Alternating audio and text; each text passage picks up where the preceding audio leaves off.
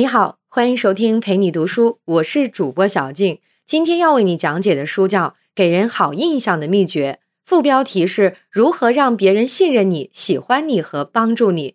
这本书的中文版大约是十四万字，我会用大约二十分钟的时间为你讲述书中的精髓，人与人之间相互主观感受形成的原理，以及如何用巧妙的方式去建立你在别人心目当中的好印象。在社交当中，给人留下一个良好印象，不仅关系到你能否获得爱情、升职、加薪，甚至关系到在生活当中你每天的心情和自我评价。可是，在很多时候，理想和现实往往有差距。我们每天非常努力地展示自己的努力和诚意，结果却不一定能得到别人的支持、信任，甚至有时候还会产生误解。很有意思的是，关于这个问题，不少名人也有苦恼。比如，美国前总统奥巴马当年在竞选总统期间，与对手罗姆尼展开电视辩论。奥巴马的竞选团队专门为他设计了沉稳、决断、有总统的派头的形象套路。可是，当他第一轮电视辩论完毕，虽然其自我感觉良好，但是舆论调查结果却出乎意料：百分之六十七的观众当时认为罗姆尼会赢。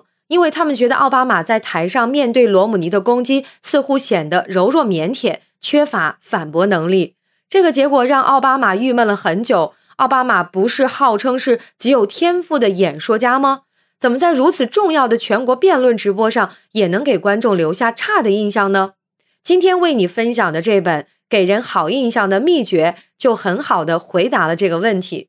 本书的作者十几年来探索了很多关于个人印象形成的内在机制。他发现别人看我们和我们看待自己的方式其实很不一样。不好的印象有时候的确由于个人失误，但更多的时候其实是源于别人看你的方式不理性。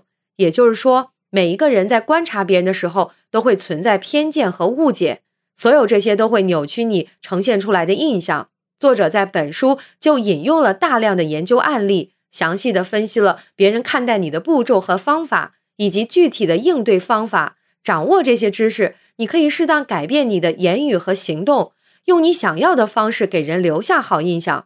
本书作者是海蒂·格兰特·霍尔沃森，他是美国著名的社会心理学家，哥伦比亚商学院动机科学中心的副主任。他是一系列风靡世界的畅销书作家。很多年来，他专注于人类的行为动机和脑科学研究，在世界范围内产生了广泛影响。下面我会为你详细讲解两个大块的内容：首先是人与人主观感受的形成机理；其次是作者为我们介绍给别人留下良好印象的三个关键技巧，分别是所谓的信任透镜、自我透镜和诠释透镜。首先是第一部分内容。人与人之间主观印象形成的机理，作者认为，无论是新朋友、新同事、潜在客户，还是未来的老板，初次见面时都会通过一些步骤对你形成印象。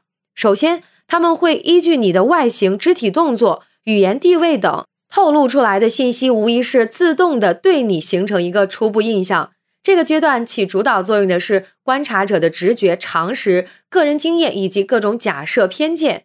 观察者不会分析影响你行为的各种因素，所以往往产生的是一个有偏差、不准确的印象。举个例子，美国曾经做过这样一个实验：研究人员向招聘企业陆续发出了一千份被修改过的简历。研究结果表明，名字听起来像白人的求职者比像非洲裔美国人的求职者获得面试的机会要高很多。职业经历中，如果求职者频繁换工作，名字像白人的会被进行有利解读，比如他很努力，但在一直尝试找到更适合的工作；而名字听起来像黑人的则被进行不利解读，比如他缺乏工作积极性和职业道德差等等。实际上，大多数筛选简历的人并没有想过喜不喜欢黑人或歧视黑人的问题，但是这些对黑人存在的负面偏见会潜在意识中悄悄扭曲对求职者的评估。那你可能会问了，说这种初步印象难道就这么固定下来了吗？当然不是。心理学研究证明，在形成初步印象之后，人们还会逐渐的纠正之前的认知偏差。这个过程通常是观察者发现自己原来对你的判断可能不恰当或不全面，有必要进行修正。更准确地认识你，所以启动了纠偏机制。这个过程需要付出大量的精力去分析影响你行为发生的环境和背景，是一个费时费力的过程。所以，如果没有强烈的动机促使观察者这么去做，他不会主动进入这个步骤。研究发现，现实生活中人们都是认知吝啬鬼，也就是说，人们为了尽力保存自己的认知能量，往往只思考他们感到必要的内容，不愿意考虑更多。所以，人们在观察你的时候，其实保留了注意力。常常会借助思维敏捷，比如各种偏见和假设来完成。如果没有抓住他们注意力的动机出现，那大部分的观察者都将在前一个步骤就结束了。好了，上面就是为你讲述的第一部分内容：人与人之间主观印象的形成，通常会经历的一系列步骤。首先是偏见和误解，随后是纠正偏见和误解。后一个步骤不会自动发生，费时费力，但形成的是更加准确的印象。由于人人都是认知吝啬鬼，所以要想留下好印象，就要努力激发起人的纠偏机制。在了解人们主观感受的形成机理之后，我们到底该如何去做，才能给别人留下良好印象呢？接下来为你介绍作者提出的三个关键技巧，也就是书中强调的所谓信任透镜、自我透镜和诠释透镜。下面先来说一说第一个所谓的信任透镜。是如何影响别人对你的观察？你又该怎么应付？作者认为，所谓信任透镜，其实指的是别人跟你交往，首先要确定你是否值得信任，会不会对自己的人际关系、职业生涯、个人幸福、安宁等构成威胁。观察者会在潜意识里快速的从你的言语和行为中弄清楚两个问题：你是敌人还是朋友？你有什么意图？比如，当你看见新同事，你会不由自主的想，在工作中他会不会与我竞争？面对隔壁新邻居，你会想他们是不是友善？会不会经常制造扰民噪音的等等？观察者最终凭借什么得出答案？根据作者的长期研究发现，别人对你的看法是负面还是正面，百分之九十取决于你表现出来的温和和能力。如果你看起来比较友善、忠诚，或者是有同情心，那他会觉得你心怀善意。假如觉得你有所图，那你表现出来的聪明才智这些能力特征就会被看成你能够实施敌对行动的证据。所以，学会表达温和和展现能力，给别人留下一个盟友的印象非常重要。那具体怎么做？先看提高温暖值的方法。研究表明，人们都很需要那种你在专注的听他们说话的感觉。持续保持眼神交流、点头微笑是三个重要指标。需要注意的是，很多人认为自己表现出了这些能力，但实际上你比你想象的更难懂。举个例子，作者说，他的一位朋友刚接手一个团队，很想让员工感到自己重视所有人的观点，于是当员工发言时，他就表现出一种自己认为是积极倾听的表情。结果几个星期以后，他才发现自己所谓积极倾听的表情，在员工看来太像生气了。所以在重视这一点同时，也有必要请你的亲戚朋友反馈一下你的表情。除了专注倾听之外，表现出同理心也很重要。这里的关键是换位思考，多尝试寻找双方的共性，比如你们之间共同的爱好、经历、团体等等。心理学家提出一种特效方法，叫不必要的道歉，就是把“对不起”这句话当成对别人的困难感同身受，而不是真的做错了什么。研究者曾经做过一个实验，让一个大学生在下雨天向候车室的乘客借手机用一下。结果表明，先说“天在下雨，对不起”，然后再借手机，比直接说借手机成功的概率高很多。心理学家认为，这是一种简单而有力的体现换位思考的方法，表明你理解了他的经历，可以大大增强信任。另外，你要乐于首先信任别人。比如和他分享自己遇到过的困难和挑战犯的错误，学会示弱而不是逞强，这样观察者一般不会负面的看你，反而可能把你当成密友。除了专注表现、同理心，首先信任别人，提高温暖值。那怎么展示能力？作者也总结了一些有效的方法，比如显示你的意志力，具体来说就是能抵抗各种诱惑和利益。研究表明，如果一个人表现出抽烟，暴饮、暴食、冲动消费、懒惰、迟到、高度情绪化等等行为，就会被认为缺乏自制力，信任会受损。这也是那些政客欺骗配偶或者明星出轨损失惨重的原因。所以，你需要做的是抛弃坏习惯。再比如，适当谦虚，别人就会以积极的眼光看你。研究显示，如果你对自己的能力表现的谦逊一些，别人在评估你的真实能力时，会另外增加百分之二十到百分之三十的估值。而自吹自擂得到的结果就相反。另外一些显得有权势的姿态也很有效，比如房间里面最自信、最强势的人，往往是那些动作最扩展、最放松的人。他们往往双腿劈开，身体前倾。双臂张开，甚至把双脚放在会议桌上，双手从后脑抱头等等。而无权势的人往往身体收缩，划着肩膀，并拢双腿，双手放在膝盖上。心理学研究显示，这些动作都是下意识的姿态，别人也会把这些姿态看成是身份和地位的象征。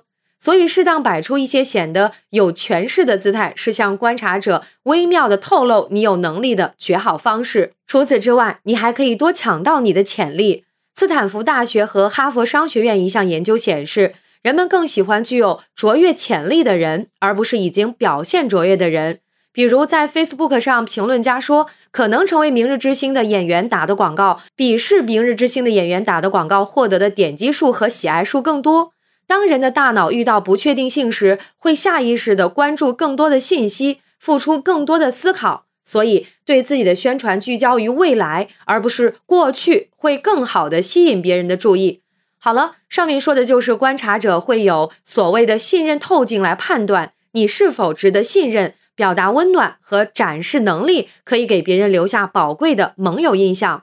具体来说，专注的倾听，表现同理心。首先，信任别人是提高温暖力的方法，而显示你的意志力。适当谦虚，摆出有权势的姿势，多强调潜力，可以展示出你的能力。下面来继续看一看作者强调的第二个所谓自我透镜是如何影响印象形成，我们又该怎么去应对？所谓自我透镜，其主要功能就是保护和增强观察者的自尊。让观察者在观察其他的人和事儿时，觉得自己更出类拔萃。研究证明，由于自我透镜的运行，多数人都对自己保持总体上正面的看法，有相对较高的自尊。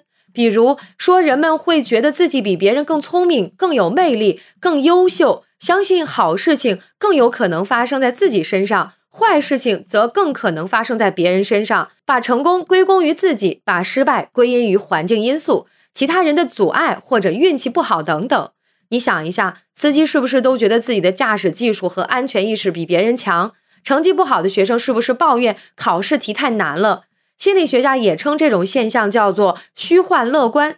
那自我透镜是怎么扭曲观察的呢？作者经过研究发现，自尊的本质来源于比较。观察者在相互比较时，会看别人的能力和成就，以及和自己的相关性。如果这种相关性很高，那么对观察者来说就是高度危险。为了维持我比你更好的这种自尊，他将不得不与你保持更大的距离或者忽视你。如果很低，那威胁就解除了，他将更准确地看待你。比如，一位厨师的成功不会影响到一位运动员，但一位网球运动员的成功就很可能对另一位网球运动员造成危险。因此。如果观察者能自己挑选比较对象，为了保持自尊，肯定会选择身边相关成就或能力比自己还差的人，比如工作环境不如自己好的兄弟姐妹或朋友。心理学家称这种行为叫下行社会比较，目的就是让自己感觉良好。如果观察者不能挑选比较对象，但对比结果又实实在在的摆在面前了，而且这种结果还不是自己喜欢的，怎么办？作者总结了观察者会采取的应对威胁的几种策略，比如观察者会挑选一些自己占优势的内容进行下行比较。你升职了，他会想：哎，这个人太忙了，完全没有一点生活品质。还有观察者们可以选择把你当成了我们中的一员来分享你的胜利，比如学生成绩好，家长沾光；奥巴马成为总统，非洲裔美国人都沾光。作者通过研究发现。观察者通常有内群偏爱，就是更喜欢自己的团队，对自己团队当中的成员更加有同理心，交往更为密切。所以，如果观察者把你当成我们中的一员，那你就不会遭遇歧视，反而成为这种偏见的受益者了。那除了上述之外，还有一种策略是跟你成功的内容划清界限，降低你们之间的相关性。为了做到这一点，观察者会确认你在某个地方的成就对他来说不重要。比如，长得漂亮的女性求职者对同样的女性求职者是威胁，但对男性面试官来说那就不是威胁。这种策略在亲戚朋友之间比较明显。很多家族的兄弟姐妹在不同的行业工作，他们的成就进行直接比较的可能性会更低，有时反而会成为沾光的机会。如果观察者不能缩小这种相关性，他就会采取避开方式来削弱其敏感性。这方面的乐队或娱乐团体中的成员就经常会被相互比较，谁的贡献大，谁更有才华来维持自尊。比如数次发生过铂金唱片的美国绿洲乐队就是这样散伙的。这种情况在朋友、同事之间也比较常见。比如，两人本来关系融洽，但是随着其中一个人的成功，双方就会越来越疏远。以上就是观察者运用自我透镜来减轻威胁的方法。那你该如何应对？你需要评估自己是否会对观察者造成威胁。如果这种威胁已经成立，那你可以预料观察者的自我透镜就会发生作用。这时，你应该谦虚，有意做一些事情，降低你对观察者自尊的威胁。比如透露自己过去或者现在面临的困难，体现脆弱的一面，这是让他减少戒备的好办法。再比如肯定对方，让对方感到自己的能干和重要。你可以公开赞扬和表扬，也可以通过提问的方式表示肯定。打个比方，你可以问问对方：“你最自豪的事情是什么呀？”等等，把注意力集中在他最擅长的地方，增强他的自信心。作者在提醒我们，人在内心深处有一种隐藏的必需品，叫做自我确认。换句话说，如果你的表扬在观察者看来是不值得表扬的内容，那么他反而会不舒服。所以，你的表扬一定要真实，要有直接的证据。好了，上面就是作者强调的所谓自我透镜的问题。其他观察者会使用自我推进来维持和提高自尊，自尊来源于比较。对此，你要保持谦虚。降低观察者的戒备，更多肯定其他观察者的才能和重要性，努力的寻找共性，营造我们大家是一伙儿的这种感受。下面来说一说最后一个所谓的诠释透镜是如何影响观察印象的形成，我们又该如何应对？作者认为，所谓的诠释透镜，给对方有诠释的人。来评估和观察你对他是否有益或者有用。这里所说的诠释是个中性词，指的是对资源拥有控制权的一方，其实也就是拥有主动性的一方。举个简单例子，有两个好朋友 A 与 B，假如 A 想从 B 手中借钱，由于 B 可以决定是否借钱给 A，因此说此刻 B 拥有支配 A 的权势。这个诠释是动态和变化的，在某个特定的时间段、某个特殊的场合，有的人比你有权势，但是在另一些场合，这种权势感就会消失。比如，你的老板只有在你想继续工作时才对你有权势，你决定辞职，那他的权势就消失了。如果你的老板非常希望你留下来，那就成了有权势的一方，就可以提出自己的要求了。那么，诠释透镜在形成人的印象中是怎么发挥作用的呢？作者认为，用诠释透镜来观察的过程中，有几个因素在发挥作用。前面讲到，每个人其实都是认知吝啬鬼，在观察对方时都保留的精力。有诠释者由于并不依赖你，因此会在潜意识里更倾向于走捷径，使用各种偏见、成见、假设，以便用最小的精力观察你。那么，有权势者会准确的观察别人吗？作者研究发现，只有当有权势者在实现目标的过程中，发现关注你有助于他实现目标时，他才可以做到准确的观察你。因此，在这个时候，你所展现出来的有用性最为关键。假如你现在面对的是你的老板，为了有效展示出自己的有用性，那么你的第一步应该是尽力去了解老板的诉求和需求到底是什么。他目前面临什么工作阻碍？需要哪些工作成果？而你又能提供哪些切实可行的帮助？更为重要的是，第二步就是在老板给你主动布置任务前，提前预测他的需求，并提前做好准备，第一时间与对方的需要无缝衔接。只有这样，才能真正吸引老板的关注。作者在这里特别提醒，这么做并不是要求你向对方曲意逢迎、阿谀奉承。这种小聪明也许能够满足老板暂时的虚荣心，然而最终会让你成为大家共同鄙视的对象。你的老板最终一定不会对你有什么好印象。这里说的是，你应该思考如何在工作中真正帮助他、成就他、协助他实现事业目标。只有这样，你们相互之间是一种真正的合作共赢。那么，此时你展现出来的才是一种真正的有用性。只有做到了互利和共赢，老板对于你的看法一定会越来越好。好了，以上就是今天讲述的全部内容。最后来简单总结一下：首先，我们说到印象通常经过一些步骤。首先是偏见和误解，然后是纠正偏见和误解。后一个步骤不会自动发生，费时费力，但形成的是更加准确的印象。由于人人都是认知吝啬鬼，所以想要留下好的印象，要努力激发己人的纠偏机制。其次，我们说到了获取别人好印象时要特别注意的三个透镜，分别是信任透镜、自我透镜和权力透镜。这三个透镜是对对方观察你时会采用的方法，比如观察者会采用信任透镜来确认你是否值得信任，那么表达温暖和展示能力就可以给别人留下宝贵的盟友印象。专注倾听，表现同理心，乐于首先信任别人，也是提高温暖力的方法。